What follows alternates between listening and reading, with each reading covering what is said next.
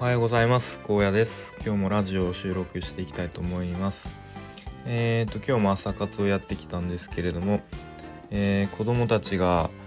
えー、いつも以上に早く起きてきてしまったので、えー、途中で中断して子供の相手をしていました。えー、で今日のテーマなんですけれども傾聴の3つの基本というテーマで話したいと思います。でまあこれはですね昨日えーと、YouTube の方でメンタリスト DAIGO さんが上げていた動画を見てまあちょっと自分なりの考えとかをあの話していきたいかなと思うので、えー、まあそんな感じの内容です。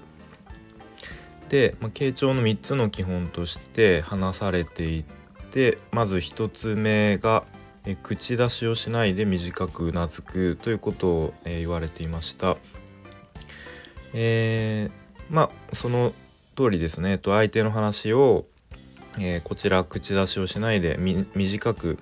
うなずく、まあ、反応してあげる「うんうん」とか「ああそうなんだ」とか「あなるほどね」みたいな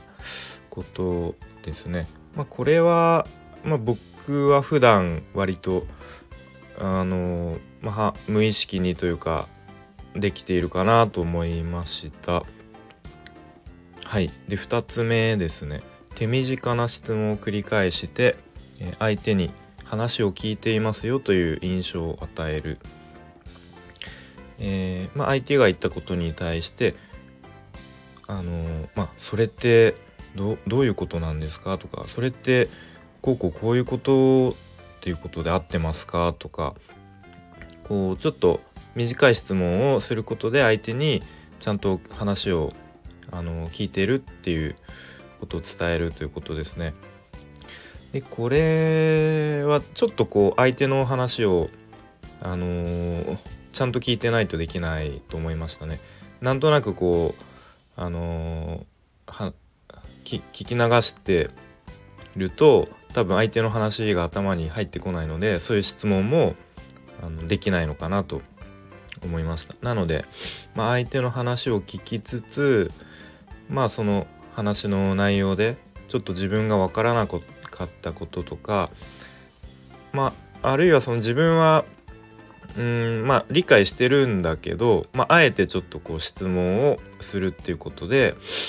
うん、その相手に会話をあのあ話を聞いてるっていうメッセージを伝えられるのかなと思いました。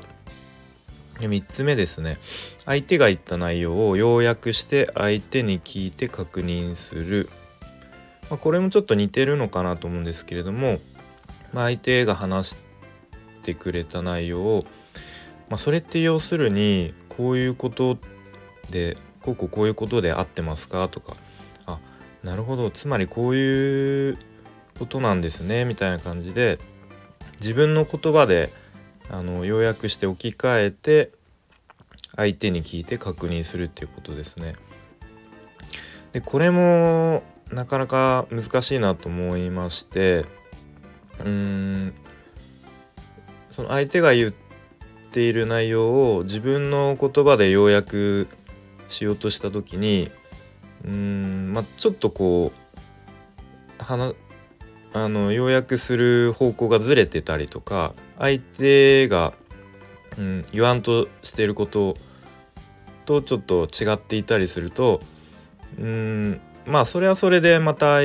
相手の方からいやそういうことじゃないんだよねみたいな感じで話は膨らむとは思うんですけれどもあんまりこう自分がこう要約する内容があまりにもずれてるとそれはそれで相手にとってあなんか全然分かってくれてないなっていうマイナスの印象を与えかねないのかなというふうに思いました。まあ、なのでまあ大事なことは、ま、相手の話をまあ当たり前なんですけれどもよく聞いて内容を理解しようとする、まあ、姿勢が大事かなと思いました。でえっ、とまあ傾聴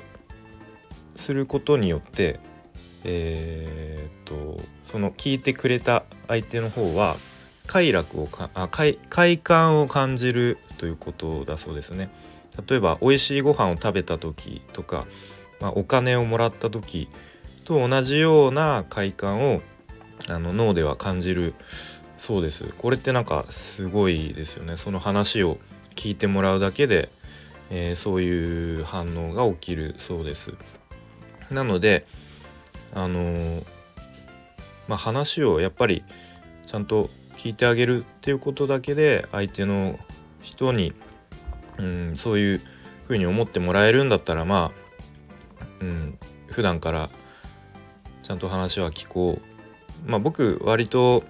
あの自分でペラペラ話すよりもこう聞き側に回るタイプなので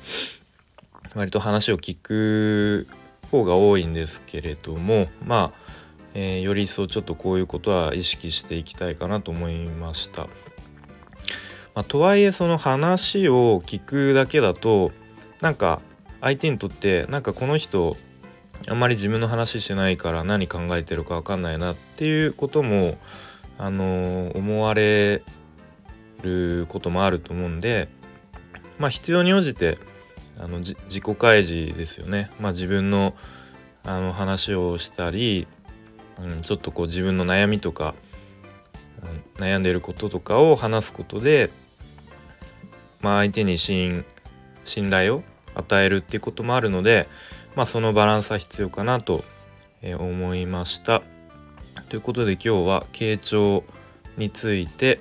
えー、まあ、メンタリスト DAIGO さんの動画から、まあ、自分が思ったことを、話してきました。えー、はいということで今日は金曜日ですねえっ、と明日休みの人もいるかもしれません週の最後、え充実した一日にしていきましょう。